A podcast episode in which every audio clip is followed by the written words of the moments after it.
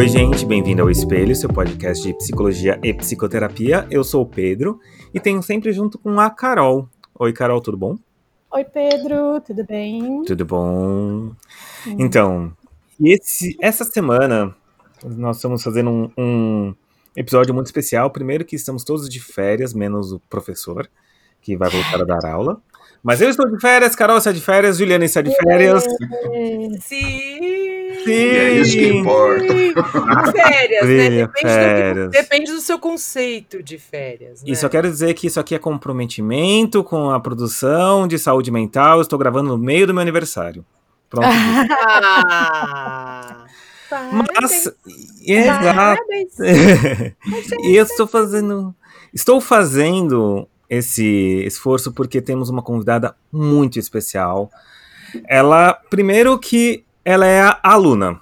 E porque ela é aluna? Porque ela é aluna do professor. Sim, exatamente. Em, é uma amiga, né? Uma aluna do Arthur que nos indicou a Evelyn Pinheiro. Quem é Evelyn Pinheiro? Ela é mestre, recém-mestre, tirou faz um mês, nossa pequena Jedi. Ela é psicóloga hum. clínica e social, trabalha hoje com acolhimento, mas ela tem um dado muito interessante. Ela vem contar um pouquinho pra gente como é que é ser uma psicóloga negra, ser uma acadêmica da psicologia negra. Isso é muito interessante. Então, boa noite, Evelyn. Tudo bom com você? Olá, boa noite. Prazer estar aqui. É um prazer é nosso. Sim. E aí, Evelyn, queria que você nos contasse um pouquinho aí do seu, do seu percurso, da sua história, como é que você estudou, o que, que você fez. Se apresenta aí. Ah, e além de tudo, a Evelyn também é clínica, é psicoterapeuta também. Diga lá. Sim. Bom, eu sou a Evelyn, né? É, sou psicóloga, fui aluna do, do Arthur também na graduação. É, me formei em psicologia, fiz mestrado em psicologia da educação na PUC São Paulo e estudei exatamente essa dimensão né, acadêmica aí dos pós-graduandos negros sobre suas histórias, memórias da escola, trajetória de vida, processo de escolarização de estudantes negros até chegarem ao doutorado.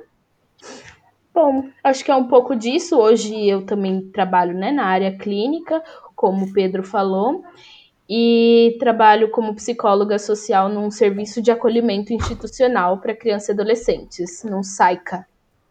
Sim. E o que que. O que que começa? Como é que você pensou nesse mestrado? O que que chamou a atenção de você? Como então, é que... Antes, a minha proposta tinha sido estudar uma outra coisa, né? Que não, não tinha tanto a ver, assim, com o que eu estu estudei agora, né? É, eu andando, né, na, indo e voltando da PUC e tal, a gente, eu pensei numa, numa das, das, das, reflexões do dia a dia, né? Eu entrando no trem, transporte público, várias pessoas negras, aí eu subia lá aquela Monte Alegre ou a Ministro Godoy, que eu nunca lembro qual que é qual, uhum. e aí subindo ali a campus da, indo para Perdizes, eu entrava na porta da universidade e não via outras pessoas negras. Né? Acho, eu acho via... legal, Evelyn, Hum. contextualizar que você morava. Qual que era o bairro que você morava? Em Cidade Tiradentes. Cidade Tiradentes. E a PUC fica em Perdizes, que é um, um bairro mais central, classe média alta de São Paulo, né? E Cidade Tiradentes é mais. É zona, zona, leste, né? E Então, outra Cidade Tiradentes Evelyn é. não tá fa- Ah, desculpa, a Evelyn não tá falar. falando na época que eu fazia, porque a época que eu fazia era esse ano, ano passado. Ah, é sim, hoje. é. É. É, esses dias O mestrado tá. A, a tinta do diploma do mestrado dela nem secou direito ainda, né? Total. Acho que nem saiu ainda, né, Evelyn? Demora um tempinho, né? É tipo Não isso mesmo. mesmo? Eu não sei se já tá pronta, né? Porque por conta da pandemia, não sei se já terminaram, né? Mas, Mas é mestra. É mestra. É mestra. Então, é, a PUC, ela tem uma consideração né, de baixo índice de, de exclusão social. E eu morava, antes né, de fazer até a faculdade, eu morava na cidade de Tiradentes, que é um bairro extremamente vulnerável, né, pobre, é, que é no extremo leste da, da, da capital paulista, né? E depois eu fui morar em Mogi das Cruzes. Então, nessa ida, idas e vindas de Mogi das Cruzes para PUC, que eram, levavam cerca de duas horas e meia, eu via várias outras pessoas negras, né, dentro desses espaços, né, se locomovendo dentro da, da, da mobilidade urbana pública aí. Uhum. E quando eu chegava ali perto da PUC, eu via também algumas pessoas negras entrando e saindo daqueles condomínios e tal, na maioria das vezes carregando um cachorrinho ou Uhum. com uma roupa assim, assim, assado, que você poderia inferir que não moravam ali. Né? Era sempre em horários comerciais e tal. E aí, quando eu entrava ali dentro, eu fazia o famoso teste do pescoço. Não sei se vocês já ouviram falar. Você entrar nos espaços e olhar para um lado e olhar para o outro, virar o pescoço Uhum. e fazer uma análise de quem são as pessoas que habitam esses espaços, né? E a PUC, eu, na PUC eu não via os meus pares, né? E Sim. daí veio essa indagação. Então, para além né, de, de querer fazer o mestrado, eu também parti muito de um lugar que é meu, estudando é, pós-graduandos negros na, na dimensão ali da PUC propriamente, né? E aí foi daí que partiu a minha ideia de estudar essa, essa temática, né? A dimensão subjetiva da desigualdade racial e o percurso desses escolar, né, dos pós-graduandos negros até o doutorado. Nessa também estuda, então, de certa forma, a, a escrevivência, né? A escrevivência é, uma, é um termo da, da Conceição Evaristo, uma mulher negra que vale muito a pena a gente procurar e ler. É, Ela tem um livro chama, chama Becos da Memória, que ela traz esse conceito, né, que diz respeito à escrita que nasce do cotidiano da população negra, né, as nossas experiências de vidas marcadas nesse papel. E então, de certa forma, eu também falo desse lugar, né? Então eu escrevo sobre esse lugar. É muito interessante esse conceito que você falou da escrevi escrevivência, né? Como o ato de escrever como uma resistência para a própria existência. Eu achei muito interessante a maneira que você colocou, exatamente porque para você a academia que devia ser um lugar inclusivo, principalmente a academia de psicologia, onde a gente é ensinado a acolher, a entender, a aproximar, não não se prestava a fazer isso propriamente, então você tinha que forçar a sua existência. E isso deve ter sido uma coisa muito complicada e deve ser uma coisa constante na sua vida, né, Evelyn? Ah, sim, isso sim. E historicamente, né? Vamos pensar, a gente para para pensar, né? Historicamente a gente luta para existir. E como que a gente luta para existir? Resistindo todos os dias, né? É, trazendo assuntos que muitas vezes são silenciados, são calados em vários espaços, inclusive na academia. Por exemplo, as narrativas negras, né? A, a escuta de pessoas negras vivendo dentro desses espaços. Então vem um pouco dessa dessa dessa perspectiva, assim, né? Também escrever a respeito, porque, ok, ainda assim existem pessoas negras né, na, nos espaços acadêmicos, né? Vamos dizer assim, sei lá, a nível de doutorado até. Mas. Uhum. E toda a constituição de sua subjetividade, né? A sua trajetória de vida, as suas memórias da escola e processos fortemente marcados pelo, pela violência social do racismo. Né? Então vem desse lugar, assim, falar a respeito da, da dimensão subjetiva, de como se, se construiu dentro dessa realidade social carregada de racismo as subjetividades e as memórias da, de um processo de escolarização até a, ao doutorado. Uhum. E disso vem carregado da, da, da, da escrevivência. Entendi. E você conseguiu chegar a alguma, alguma resposta dessas perguntas? Como é que você propõe isso? Então, eu, são várias histórias de vida, né? No caso, é, eu entrevistei uma pessoa do direito, uma mulher né, mais velha do direito, um homem da psicologia clínica, que trazia muito esse olhar de não ter na psicologia propriamente uma clínica que discutisse o racismo, né? De não ter em todos os espaços que a gente entra essa discussão.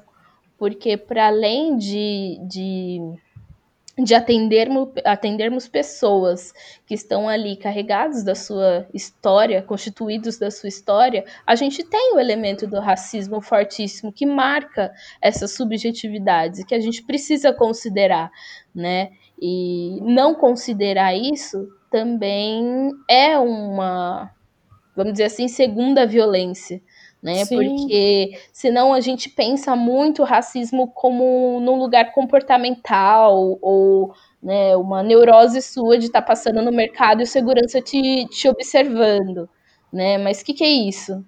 Será que é um problema meu? Eu que tô neurótica achando que as pessoas estão me seguindo? Né? Então, quando a gente pensa isso a nível estrutural, a gente consegue é, ter uma, uma maior sensibilidade do quanto que o racismo marca esse dia a dia, né? esse cotidiano. Uhum. Eu ia perguntar é. exatamente é. isso, né? Como é que essa construção dessa subjetividade acaba aparecendo no consultório, na clínica, né? Porque, assim, óbvio, a psicologia ela é feita desde lá de trás por homens brancos, né? Então, basicamente, a gente está falando de uma psicologia de homens brancos para homens brancos. Aí entra, a gente já entra no recorte de gênero, né, na questão do machismo, por exemplo, né, de ser mulher, é, na clínica entender isso num viés de gênero, levando em consideração a, a construção da subjetividade aí, né, a construção da pessoa em si, Uhum. E além disso, tem a questão do racismo, né? É, é, muito doido que a gente pensa que tem colegas nossos psicólogos que juram por Deus que o racismo acabou. Né? Então, tem colegas nossos psicólogos que acham que podem promover cura gay, né? O racismo é, acabou. Então, pois é. O racismo acabar num lugar, né, no Brasil que nem se fala a respeito, é ótimo. Uhum. Acabou que, é. nem, é, que nem começou a ser discutido, já acabou. gente, quanto menos a gente falar sobre isso, menos tem racismo, não é assim que funciona? É. Isso é ditadura racismo, é, ditadura gaysista, é, pelo não, amor de Deus. É, é, é, muito, é muito racismo visto muito como neurose e pouco como perversão. Exatamente. Ah, mas agora eu vou pedir a tradução. Agora, não, pera, Traduz, Vai, Juliana, por favor, traduz agora isso. O que você, porque o que você falou, eu agora tô brincando, mas é sério e é muito interessante o que você disse. Você muito consegue com, contar isso em não psicanalistês? Ah. ah, a perversão no não psicanalistês é, é um fenômeno que pode ser, para mim, pelo menos, pode ser sexual, pode ser político, pode ser físico, pode ser estrutural. Uh, putz, que difícil, né? não sei, é algo que não sei, algo que se corrompe, algo que se altera, que se deprava, não, não sei, me ajudem aí, amiguinhos.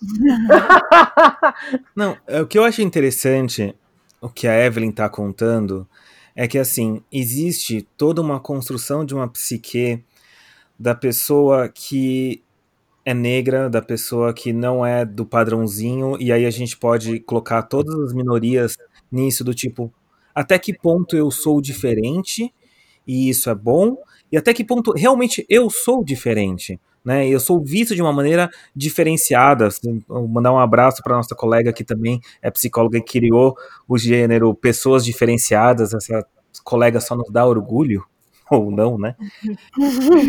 Mas exatamente, tipo, isso é racismo, isso é coisa da minha cabeça. Isso eu eu acho que essa, esse racismo estrutural ele é tão perverso, ele é tão horrível que um bom português zoa a cabeça do cidadão. Né? Então, e a pessoa não sabe essa diferença. Isso que é muito que a Evelyn tá trazendo aí da construção da subjetividade, né, Evelyn? E aí eu acho que a Juliana também pode incluir e contar um pouquinho da experiência dela, como também não fazendo parte desse padrão homem branco da classe média que eu me incluo. Uhum. Eu acho que tem uma, uma diferença, né? Já que a gente tá falando de diferença, tem. Eu acho que é a Djamila Ribeiro que ela fala que não é um problema ser diferente. Não é. Imagina se tivéssemos. Se fôssemos todos iguais. Ia ser super chato. Mas não é um problema ser diferente. O problema é que as nossas diferenças nos tornam desiguais. Daí tá o problema. Exatamente. Não vamos citar Regina Duarte aqui, então, né? Não. O fundo palhaço. Ah, é, e é meio complicado isso, porque a vivência que vocês duas tiveram, até mesmo profissional, no trabalho de acolhimento, não foi ensinado na faculdade. A Ju conta isso bem, né, Ju? Sim, porque é, na faculdade você tem todos os, os, né, os conceitos, as tópicas clássicas. Agora, como é que. Igual você me perguntou agora, a, a, o que, que, é perversão no não psicanalistês? Né? A perversão na, na, vida comum é a mesma coisa. Eu acho, que, eu acho que a Evelyn faria isso muito melhor do que eu, mas é, eu entendo que somos meio que treinados, condicionados a achar que o racismo é racismo é coisa da sua cabeça. Racismo é, é você que está se sentindo perseguida, é você que tem esse essa quase síndrome persecutória de que o segurança está atrás de você. Não, velho, ele está. Né? Uhum. Né? E, e, isso não é neurose, isso é perversão perversão de quem pratica o uhum. preconceito, a discriminação e a diferença. Essa então, é, a, é, é, nesse sentido que eu falo de perversão. Não sei então, se a só, concorda com isso. Só, só para. Hum. Desculpa, eu só queria. Só para entender então bem, é meio que aquele negócio. O segurança que persegue, ele tem um certo gozo, ele gosta um pouquinho de perseguir, porque aí ele exerce a própria autoridade e ainda fala assim: não, pera um pouco, isso aqui eu tô fazendo o que eu. tô fazendo o que me mandam. Então, não sei se a Evelyn vai concordar, mas a uhum. racismo estrutural aspas, permite ou libera o, o, gozo, libera a diversão desse cara fazer a, a, perseguição da pessoa porque ele acha que ele tá certo, do alto do poder, do pequeno poder que ele tem. E aí faz com que a vítima se sinta mais mal ainda, porque ele nem sabe se pode se sentir mal ou não. Em alguns, então, casos, em alguns casos, o segurança é um irmão, tá? Era isso que eu ia dizer. Exatamente. E quando, nesse caso, o, o, segurança também é negro, que é a grande maioria das vezes. Exato. Então não é algo nem consciente, vamos dizer assim, que a pessoa tá ali fazendo por livre e espontânea vontade, mas sim porque foi colocada, e se a gente parar para olhar também, é, pressionada a exercer dessa forma uh, esse tal trabalho né? E, e aí, cara, quando a pessoa ainda por cima ela é negra, né? Uhum. Então a gente fala novamente de uma construção social, é a forma como a gente coloca o óculos ali e enxerga a realidade. Né? Uhum. As pessoas não necessariamente fazem isso única e exclusivamente por diversão, não são racistas por diversão, porque senão a gente coloca é, a, a culpa só no coleguinha ali que tá chamando de macaco. Mas uhum. e o coleguinha ali que, sei lá, não não refuta o colega outro lá que está sendo racista, ou, ou, não fala pro amiguinho, né, que ele está sendo racista. Quando a gente pensa, então, no racismo ele estrutural, da mesma forma que eu, que estou ali na padaria, no mercado, sei lá onde, me sinto perseguida e, de certa forma, percebo que não é um problema só meu, o cara racista também não é um problema só dele, né, porque ele pode dizer que não é racista, né? Mas Sim. não vai mudar nada a minha realidade, não vai mudar nada a realidade das pessoas negras que sofrem, sofrem constantemente com racismo. Né? Então, é, a gente tem que colocar o racismo a nível estrutural mesmo, institucional mesmo, tal como, sei lá, a parede A parede que dentro tem os seus blocos e ela é construída ali no cimento, vamos pensar o cimento como racismo ali, né? Ela precisa ser construída, né? E quando ela é construída a partir desse cimento que é racista, a gente precisa desconstruir. Né? E como que a gente transforma essa realidade? Não é dizendo que eu não sou racista, né? Pelo contrário, porque não vai mudar nada na minha vida. É tendo práticas antirracistas. E quando a gente fala em práticas antirracistas, a gente fala não só do negro que sofre racismo, né? Na outra nossa conversa a gente estava falando, né, sobre é, esse lugar, né? Quem é que tem a propriedade para falar sobre racismo?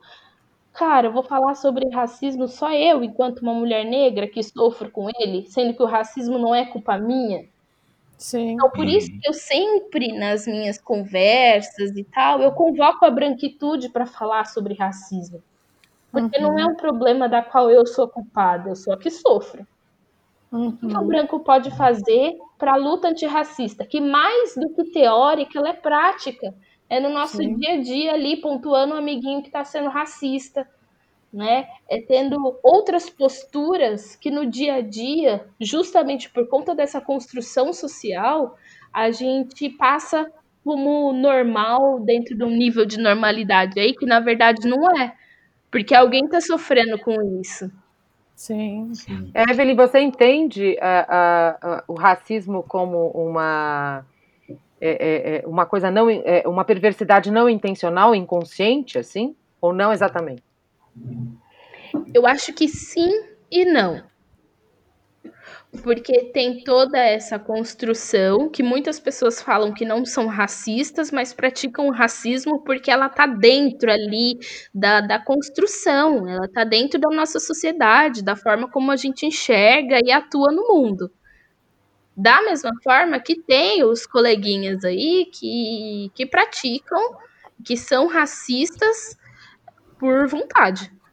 Uhum. Mesmo sabendo que hoje, né, a gente tem toda uma lei e tal, de injúria, de racismo, de bababá, mas que ainda assim a gente sofre. Então não é só a questão. O, o cerne da questão é. Antes a gente tinha o processo de escravização, aquela violência explícita. Depois a gente Uhum. teve a abolição, em que os negros não tiveram nem condições, isso até hoje, de lutar igualitariamente para vender sua mão de trabalho. Sim, Uhum. totalmente. Isso se E, revela pens- e pensar que a escravidão terminou logo ali na história, né? Tipo, Pois é. faz 100 anos, e, mas não faz, né? Faz Uhum. muito pouco tempo. Evelyn, Nem, nem acabou direito, na verdade. É. né? Existe a É. quantidade de processos e de descobertas de pessoas em estado análogo de escravidão é enorme. exatamente. Sim. E também, tem uma, e também tem uma coisa, né? Aconteceu semana passada num jogo de futebol que um, um comentarista chamou de macaco, alguma coisa assim. E, Chamou, não, falou que o Marinho, o Marinho do Santos, atacante do Santos, tinha que ir pra senzala para pensar um pouquinho no que ele fez quando foi expulso. Ah, não, mas ele Ui. pediu desculpa depois, Juliana. Ah, não, nossa, super aceitei. Ah, pá, merda. Não, é, desculpa, gente, mas assim, é, é- isso me irrita num nível. O cara fala uma atrocidade e, e depois vai pedir desculpa. Não, desculpa a quem se sentiu ofendido. Cara, não fala nada, velho.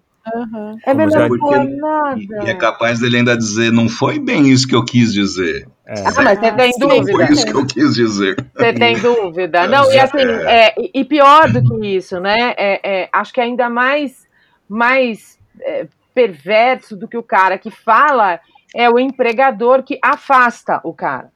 As providências não são, elas não são efetivas, elas não são evidentes, elas não são imediatas, entendeu? Rolou um afastamento. Então, daqui três meses, quando todo mundo esquecer a besteira que ele falou, ele volta. Ele volta. Ele volta. Uhum. Alô, William É como a eu estou olhando de- pra você. É um Exato, É. não precisa ir longe. Hashtag. Ô, Evelyn, eu queria. é, bom, isso me fez lembrar uma entrevista que eu vi uma vez do KLJ, o DJ dos Racionais. Provavelmente ele deve falar isso mais de uma vez na vida, né? É, uma vez ele estava falando sobre o fato de que os Racionais se tornaram né, esse fenômeno que toca tanto na quebrada do, do jeito como sempre foi, mas toca também nos, nas baladas de boy, co- né, como eles falam. Então eles têm esse público, eles já aceitaram que eles têm esses públicos todos, né? Hum. E aí ele falou assim, olha, é, os, quando a gente toca num pico de boy, é, os caras entendem já uma parte da história, né? Eles entendem que a nossa vida não foi igual, eles entendem que a gente sofreu muito mais do que eles, né? Eles só acham que eles não têm culpa de nada disso. Uhum. Depois que inventaram a desculpa, ninguém mais morreu, já dizia o Mano Brown. É. Eu queria. Mas eu não sei, eu, eu acho assim, eu como branca, eu, eu assim, eu muitas vezes fui acusada de racismo e a primeira coisa que eu sempre fiz é, não, veja bem, não foi isso que eu quis dizer, falei, falei, assumo mesmo. Mas eu acho que assim, eu cheguei num momento na minha vida que eu assim, eu parto do princípio que todos somos racistas, Uhum. todos somos. Inclusive os negros também, assim, todos somos. Vivemos numa sociedade racista. É, a minha obrigação é pensar e repensar as atitudes que eu tenho, como você disse, né, Evelyn, no dia a dia.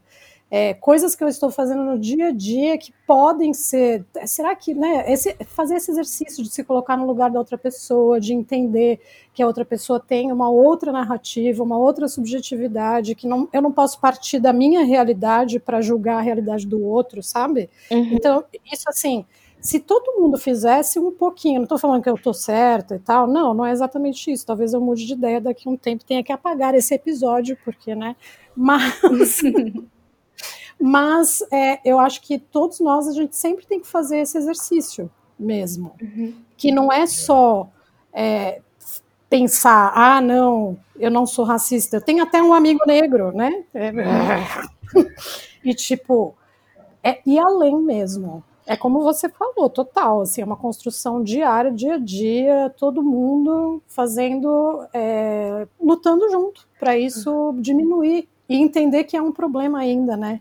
Ô, Carol, e aí juntando isso com uma coisa que a Evelyn já falou, é, eu fico pensando que realmente, de fato, a gente vê, né, colegas é, na clínica, né, que pensam Uhum. de uma perspectiva terapêutica, né, mas não só, eu, eu tenho aí também um trânsito aí na- nas instituições sociais, na área da educação um pouco menos, mas a gente vê, né, é, que às vezes é tratado com a melhor das intenções pelos profissionais, com a melhor das Sim. intenções, como uma questão a ser superada. Então, mas o que, que você vai fazer com isso? E aí também apaga o racismo e a violência que a pessoa sim, passa, né? Sim, totalmente. É, a Evelyn, Uhum, perdão, desculpa. A, a gente fala muito do, do- da psicologia branca, da academia branca, né? E, Uhum. e- e é uma das coisas que a gente sofre muito na clínica. Porque quando você vai atender a população mais vulnerável, eu, pessoalmente, que atendo população trans, e, e- e muitos negros, muitas negras, mulheres negras trans, homens negros trans, ah, como é que você vai falar na linguagem da academia com essas pessoas? Como é que você vai ter que, que, que tipo de mensagem você quer transmitir com a tópica de não sei quem, sabe? Do capítulo não sei o que, da abordagem não sei da onde. Você também tem, tem, tem. É uma, deve ser uma briga sua também, né? Nas instituições e tal.